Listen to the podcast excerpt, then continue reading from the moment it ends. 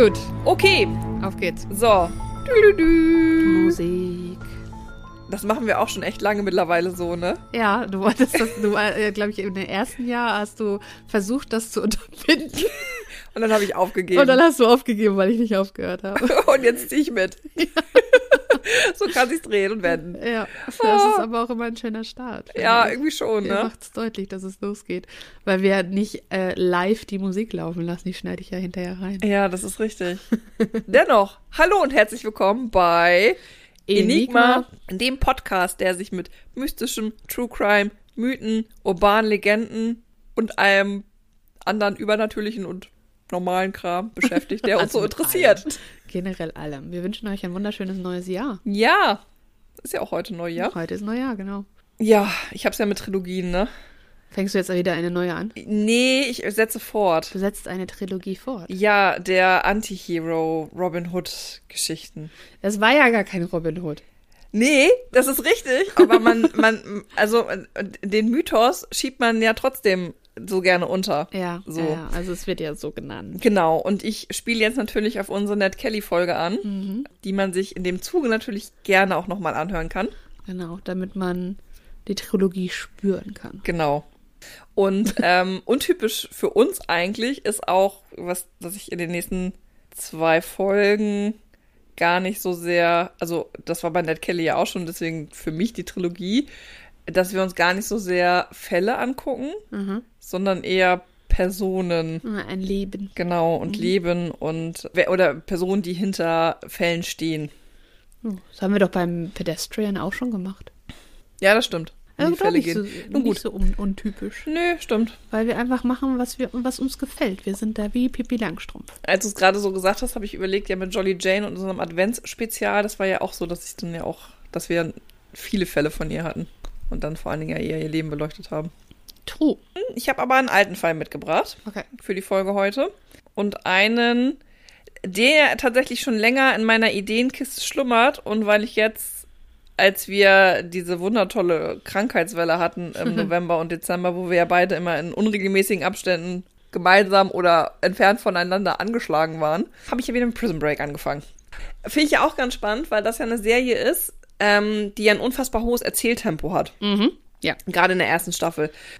Ich glaube, Staffel 2 habe ich aufgehört. Wie viele Staffeln gibt's? Fünf. Fünf. Okay, glaub, Aber es ist ja so ein bisschen diffus bei Prison Break. Ähm, ja. Aber gut. Ich habe, genau das war nämlich der Punkt.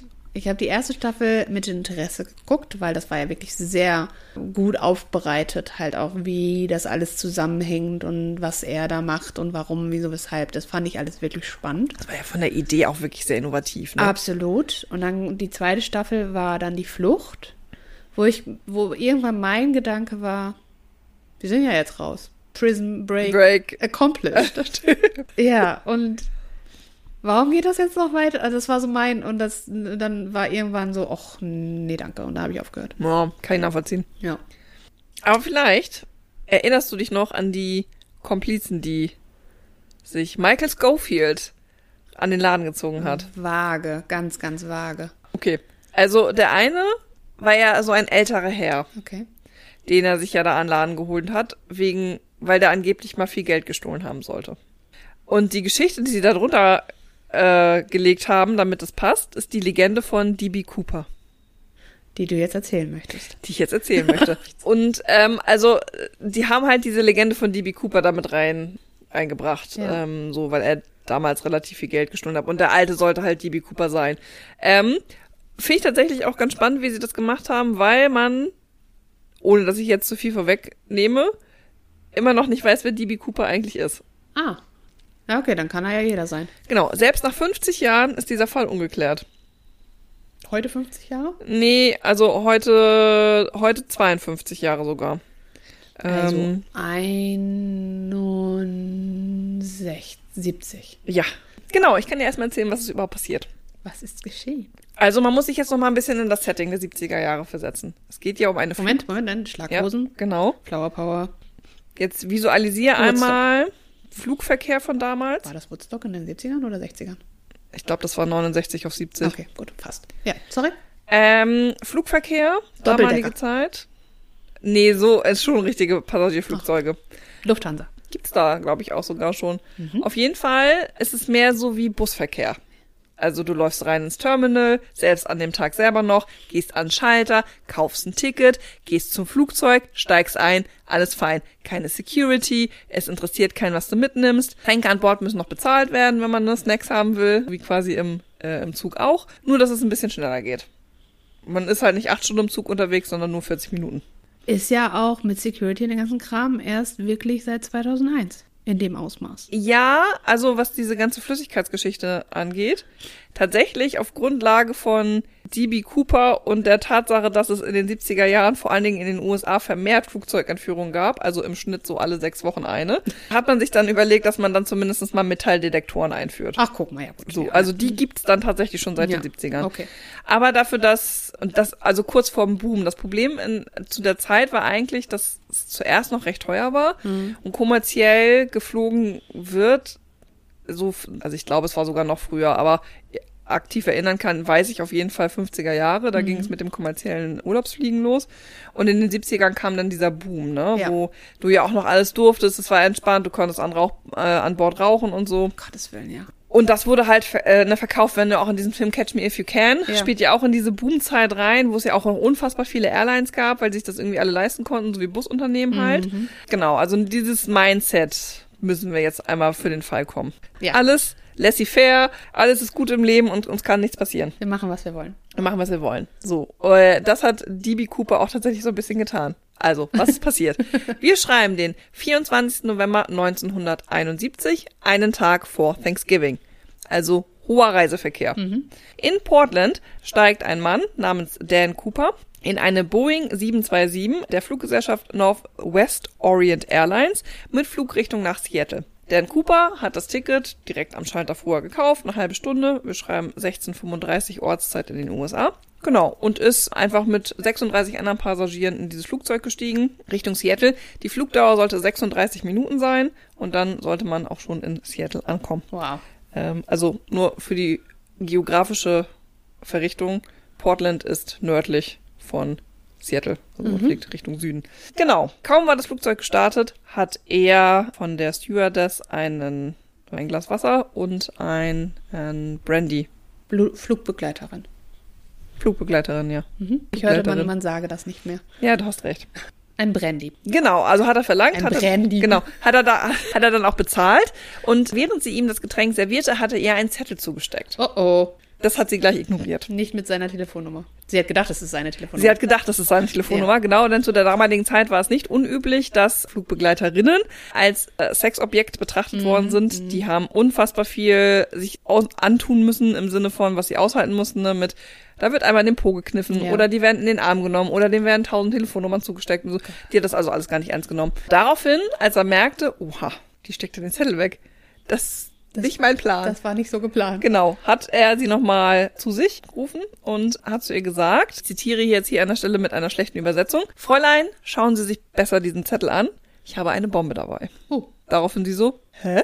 Sie hat also den Zettel aufgemacht und in dem Zettel stand drinne, ich habe eine Bombe dabei, bitte setzen Sie sich neben mich, ich werde sie benutzen, falls es nötig ist. Daraufhin äh, setzte sich die Flugbegleitung mit Namen Florence Schäffner, setzte sich neben ihn und hat zu ihm gesagt, ja, dann können Sie mir die Bombe zeigen? Was ich ziemlich cool fand dafür, dass, also, dass sie da so reagiert hat. Die war 23, also Wow.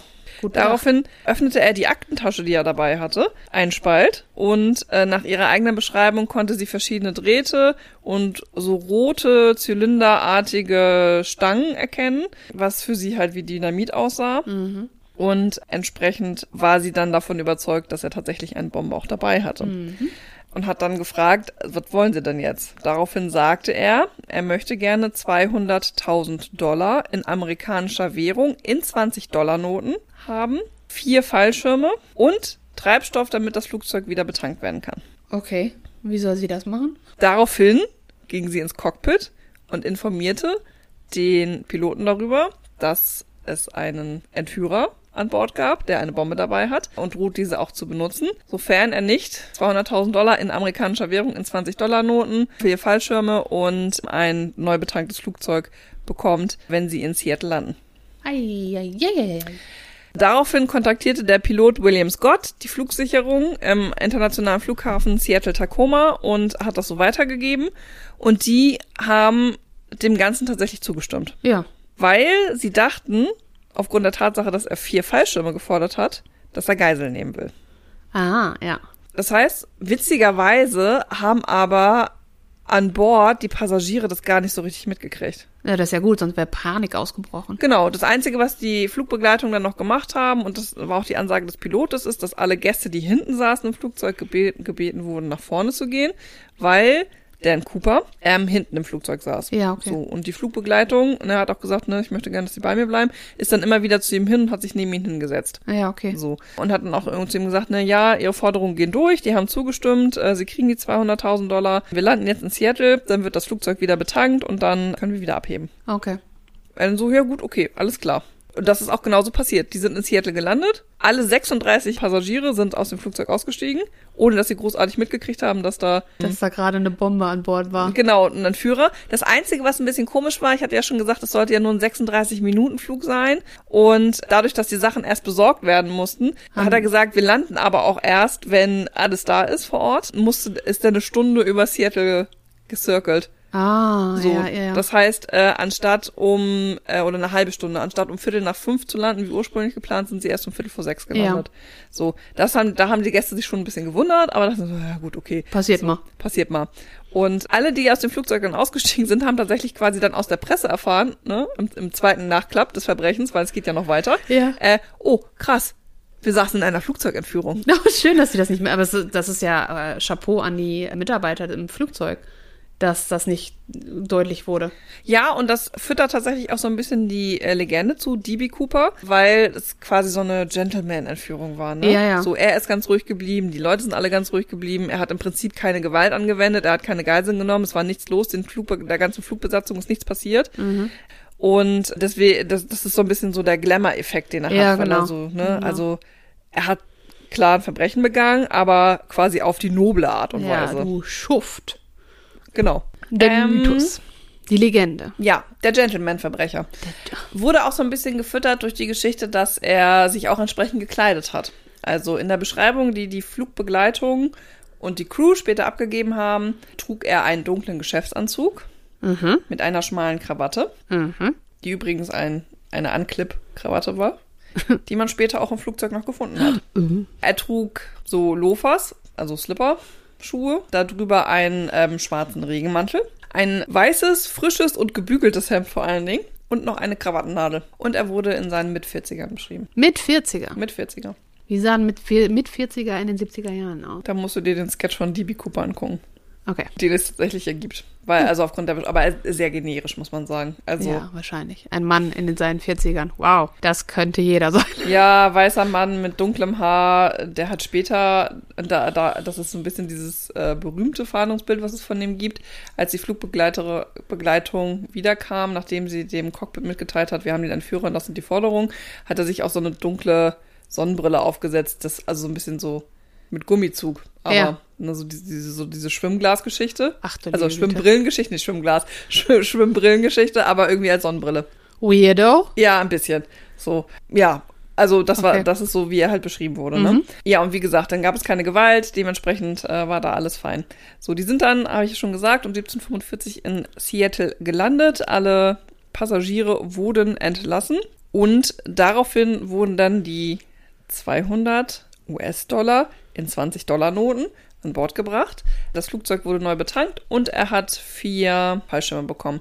Und tatsächlich ist es auch so, dass im Prinzip mehr oder weniger alle vier Fallschirme auch einsatzfähig waren, weil man halt Angst hatte, Das ist eine der Geiseln. ja, dass er Geiseln nimmt und die deswegen irgendwie mitnehmen will und deswegen wollte man nicht, dass das, also weil man ja nicht weiß, wer welchen Ja. Fallschirm bekommt. Ja, und welche Äh, manipuliert werden. dann. Genau, dass das dann irgendwie schief geht. Deswegen hat man, ähm, weil man zu dem Zeitpunkt noch nicht wusste, dass er alle Ge also alle Passagiere, also Geiseln in dem Fall ja auch, entlassen wird, halt keinen der Fallschirme manipuliert.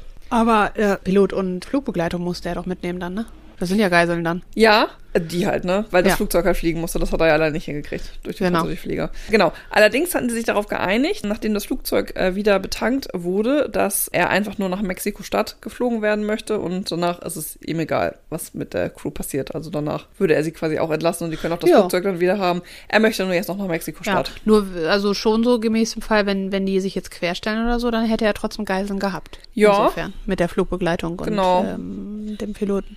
Weil die Bombe war ja auch noch mit dabei. Genau. Wobei man tatsächlich gar nicht weiß, ob die ein Fake war oder nicht. Ja, So, aber sie sah echt aus. das war jetzt auch, kann ich mir nicht vorstellen, dass äh, sie in dem Moment das Wissen besitz, besaß, um zu sagen, das ist eine Fake-Bombe. Ja. Ich meine, wie oft ist man in Kontakt mit irgendwelchen Bomben? Jetzt wird's noch ein bisschen absurder. Okay. Man könnte sich ja jetzt denken, okay, das Flugzeug wird betankt, die fliegen jetzt nach Mexiko-Stadt, alles ist gut, er steigt da aus, Fall erledigt, offensichtlich nie wiedergefunden, er lebt in Mexiko, alles ist gut. So ist es, hat sich's nicht abgespielt. Nachdem das Flugzeug sich, also sich neu betankt hat, also nachdem das Flugzeug neu betankt wurde, hat er verlangt, dass die Landen Landeklappen auf 15 Grad eingestellt werden, dass man so langsam wie möglich mit dem Flugzeug fährt. Also das war in dem Fall, die Minimalgeschwindigkeit liegt bei 185 Kilometer die Stunde. Und dass er nicht über, dass das Flugzeug nicht über 10.000 Fuß, also unter einer Grenze von drei Kilometern fliegt. So, und da meinte der Pilot zuerst so, nee, das kann das Flugzeug gar nicht. Und dann meinte er so, nee, aber doch, das kann das Flugzeug. Äh, wir fliegen jetzt mal so. Und dann meinte der Pilot so, ja, aber dann kommen wir mit dem Treibstoff nicht aus. Und dann meinte DB Cooper so, ist kein Problem, dann machen wir einen Zwischenstopp in Reno. Und der Pilot so, okay, dann machen wir das so. Und dann sind sie losgeflogen. What? Um 20 vor 8. Hä? Warum? Hat er sich erklärt? Hat er sich wahrscheinlich nicht erklärt. Eine knappe halbe Stunde später wurde deutlich, warum das so sein sollte. Denn der Pilot hat vorne im Cockpit wahrgenommen, dass eine Warnleuchte anging. Ah, eine der Türen ging auf. Denn die Boeing 727 hatte eine Besonderheit. Die 727 hat eine Heckklappe.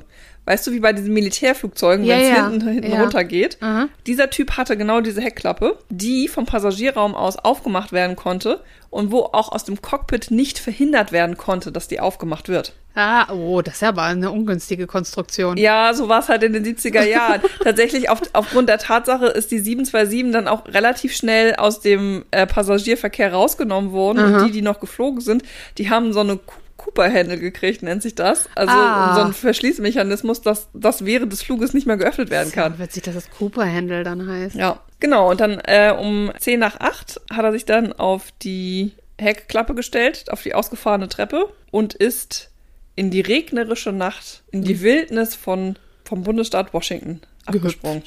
Ja, ja, das ist ja, das ist ja dann wohl clever gemacht, weißt du? So, wir tun so, als ob und so weiter. Und rein theoretisch hätte man vielleicht dann in Reno oder auch in Mexiko-Stadt hätte man vielleicht irgendwelche Leute alarmieren können, dass die den da abgreifen. Und er springt halt vorher runter. Genau. Zwei Stunden später ist das Flugzeug dann in Reno gelandet.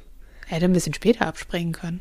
Über Kalifornien, wo es ein bisschen wärmer ist oder so. Ja, also tatsächlich ist das auch so ein bisschen so eine Sache. Man hat ganz lange gedacht, also beziehungsweise die Polizei hatte die Hypothese formuliert, dass er ein trainierter Fallzeug, Flugzeugspringer, Fallschirmspringer, Fallschirmspringer, ein trainierter Fallschirmspringer sein müsste, weil man das sonst nicht macht. Das wäre total behämmert. Das, ja, und man muss ja auch ein bisschen wissen, wie man mit so einem Fallschirm umgeht. Genau.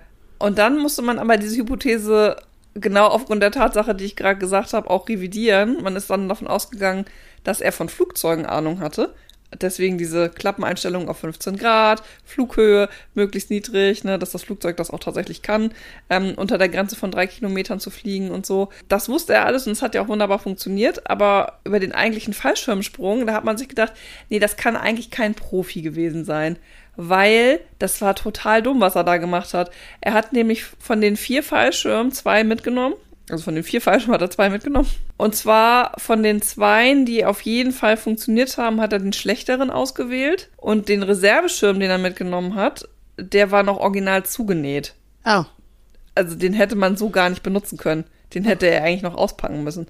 Oh. Aber hat er nicht. Das Einzige, was er gemacht hat, war den schlechteren der zwei voll funktionstüchtigen äh, Flug, ähm, Fallschirme aufzuschneiden, den voll verschweißten, zugenähten Reservefallschirm einzupacken, seine Krawatte wegzuschmeißen und in die Nacht zu springen.